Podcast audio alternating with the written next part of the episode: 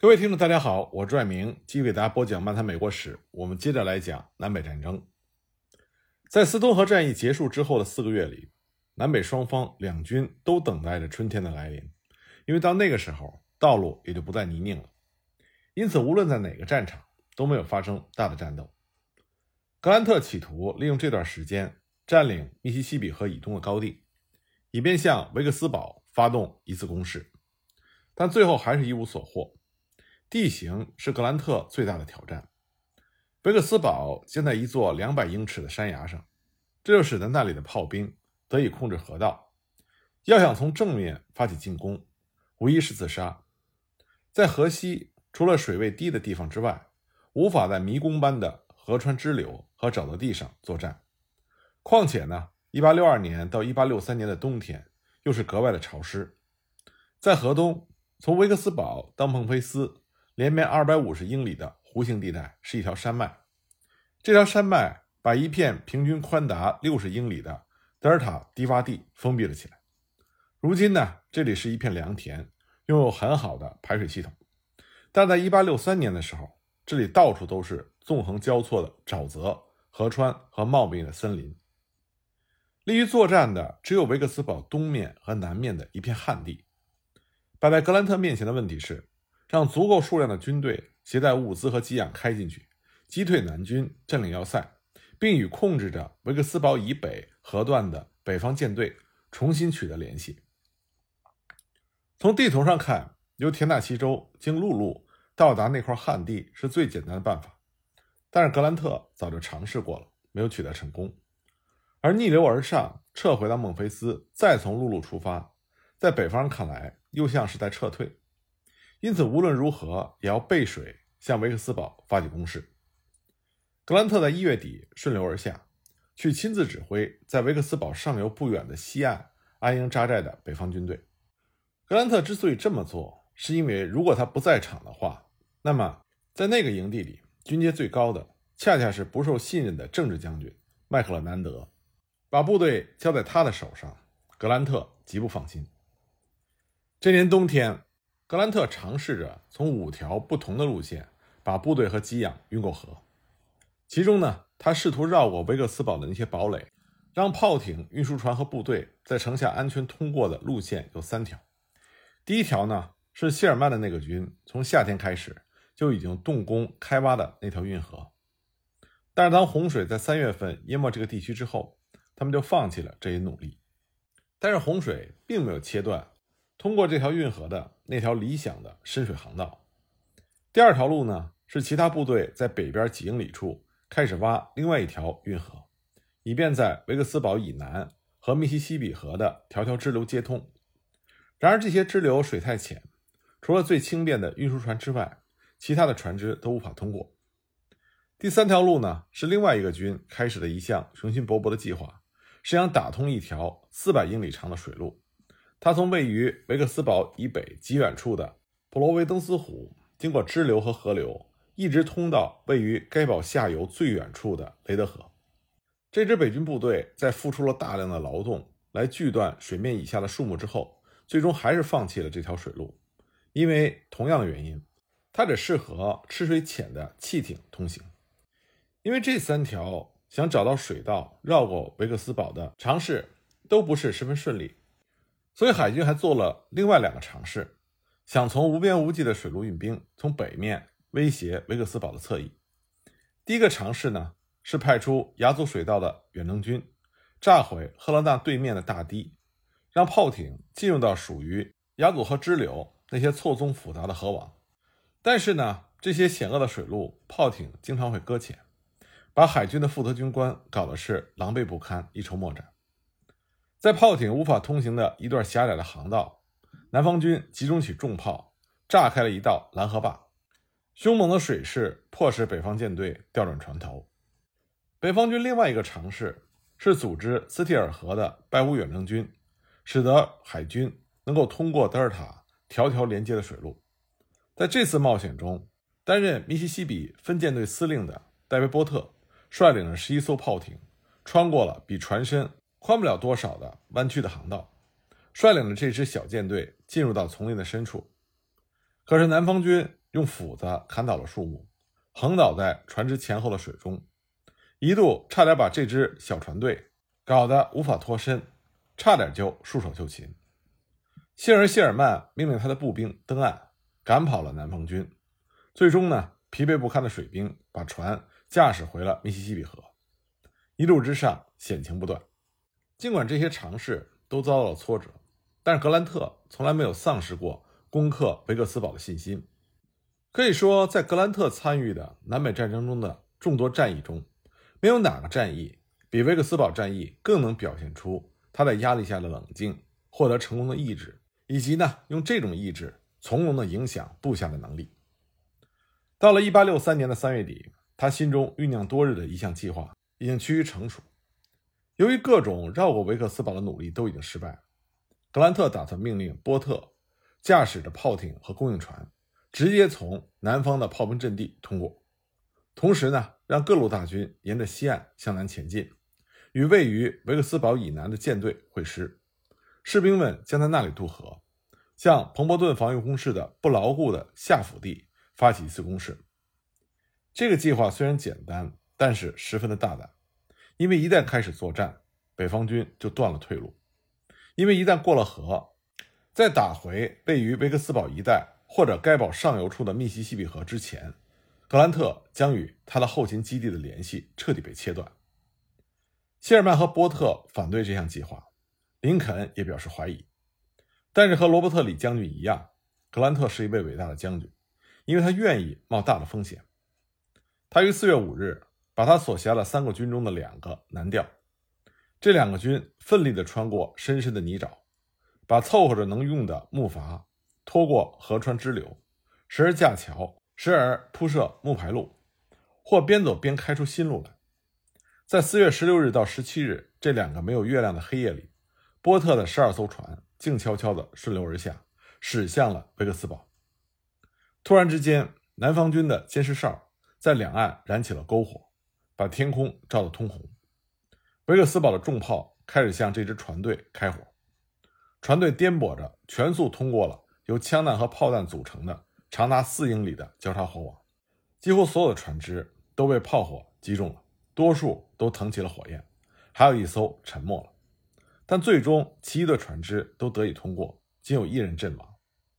几天过后，六艘运输船和十二艘驳船试图在夜间取得同样的成绩，但是运气不佳，有六艘驳船和一艘运输船沉入水底。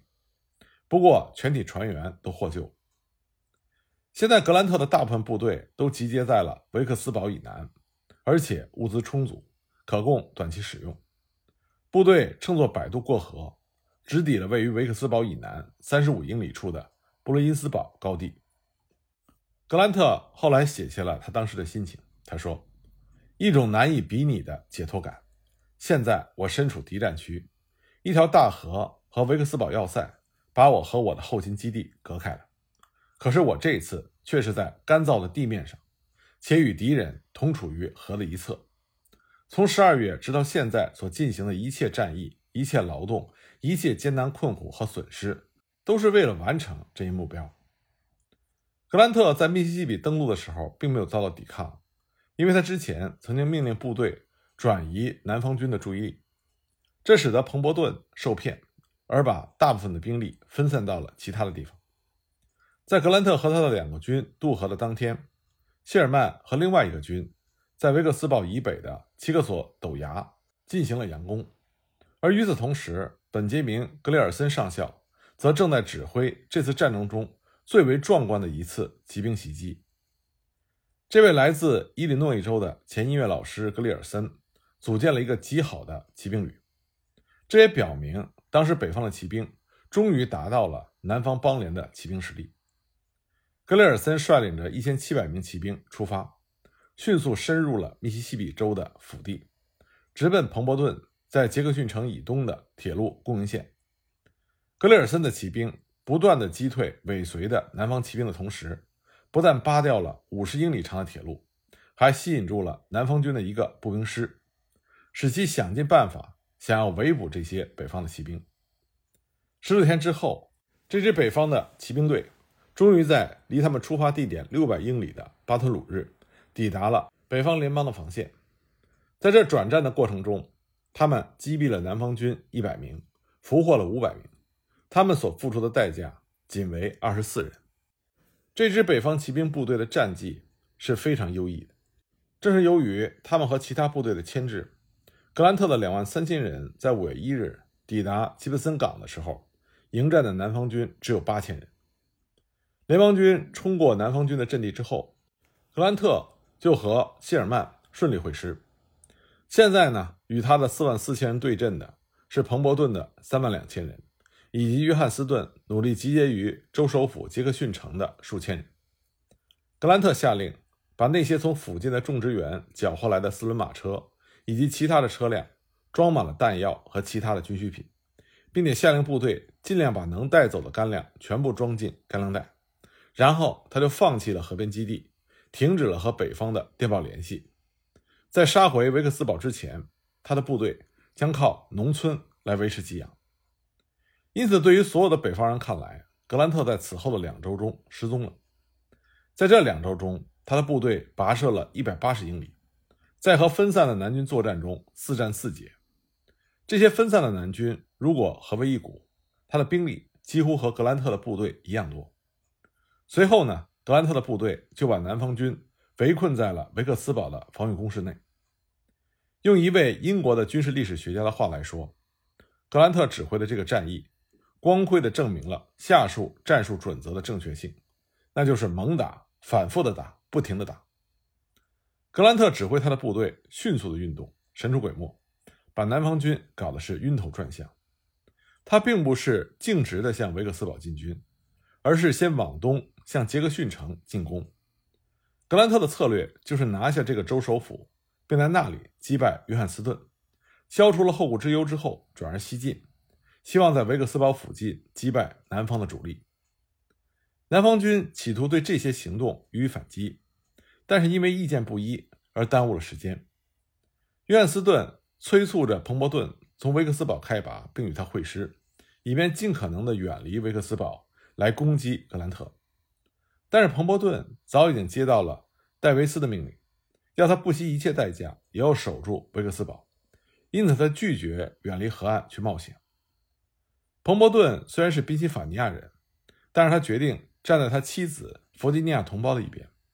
但坏处就是，他不愿意因为不适当的冒险而让南方人怀疑他对南方的忠诚。五月十二日，北方的一个军在位于杰克逊城正西的雷蒙德歼灭了南方军的一个小支队。十四日，北方军的两个军把约翰斯顿临时拼凑的军队赶出了杰克逊城。谢尔曼的那个军。留下来破坏该城的铁路和工业设施，格兰特则率领其他的部队西进，去攻打彭伯顿的部队。而这个时候，彭伯顿他的部队一直在缓慢地向南移动，想要切断格兰特那条并不存在的供应线。五月十六日，北方的两个军两万九千人，在位于杰克逊城和维克斯堡中途附近的前皮恩山，与彭伯顿军的一部两万一千人遭遇。接着呢，就打响了这整个战役中最决定性的战斗。要不是因为麦克勒南德指挥失当，这次战斗的决定性意义本来还会更加的深远。当时麦克弗森将军所指挥的南方军猛攻北方军的右翼，可是左翼的麦克劳兰德踌躇不前，贻误了战机。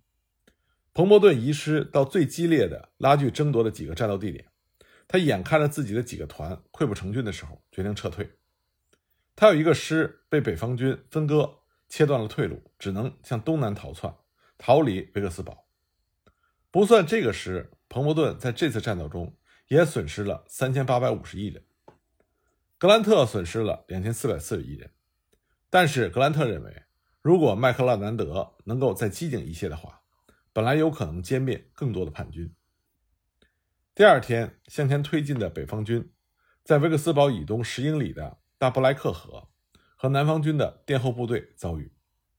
这个时候，南方军已经毫无斗志，大多数人撤退过河，烧毁了河上的桥，但仍然有一千七百人留下束手就擒。约翰斯顿这个时候再次要求彭伯顿北进和他会师，但是彭伯顿仍然是置之不理，他撤回了维克斯堡的攻势内，让分散防守峭壁和附近渡口的几个旅向他靠拢。彭伯顿在解释他保卫维克斯堡的决定时写道：“我仍然认为，对于南方来说，这是最重要的据点。”格兰特率领着已经得到加强的四万五千部队，从路上包围了维克斯堡。同时呢，北方的炮艇从河上切断了维克斯堡和外界的联系。格兰特相信南方军一再失败，士气已经非常低落。于是呢，五月十九日，他下令向维克斯堡的堑壕发起了进攻。但他没想到的是，南方军的士气已经恢复，并在这次战役中第一次击退了。身穿蓝军装的北军，维克斯堡深沟高垒，防御工事在这场南北战争中是最为坚固的工事之一。这些工事都沿着山脊构筑，前有深壑，并有砍倒的树木作为掩护，而且树枝还会给进攻者施以困扰。尽管如此，格兰特还是决定在五月二十二日发起另一次进攻，而且事先呢，他做了细致的准备工作。并且用大炮猛烈地轰击南方军的阵地。格兰特之所以这么着急进攻，是他希望避开在疫病流行的夏季围城。他还担心长期的围困会让约翰斯顿得以在他的后方组建起一支劲旅。五月二十二日上午十时，北方军的三个军全部出击，沿着四英里长的战线同时发起了进攻。进攻方一度在好几处突破了南军的攻势。但是呢，他们抵挡不住南方军颇具威力的排枪射击，没有办法站稳阵脚。在五月十九日和二十二日的两次进攻中，北军的损失与之前三个星期的征战所造成的伤亡不相上下，大约是四千两百人。两次进攻的失败，这就迫使格兰特只好下决心对维克斯堡进行围困。戏剧性的五月的征伐战结束了，而与此同时呢？在弗吉尼亚也发生了剧烈的战事。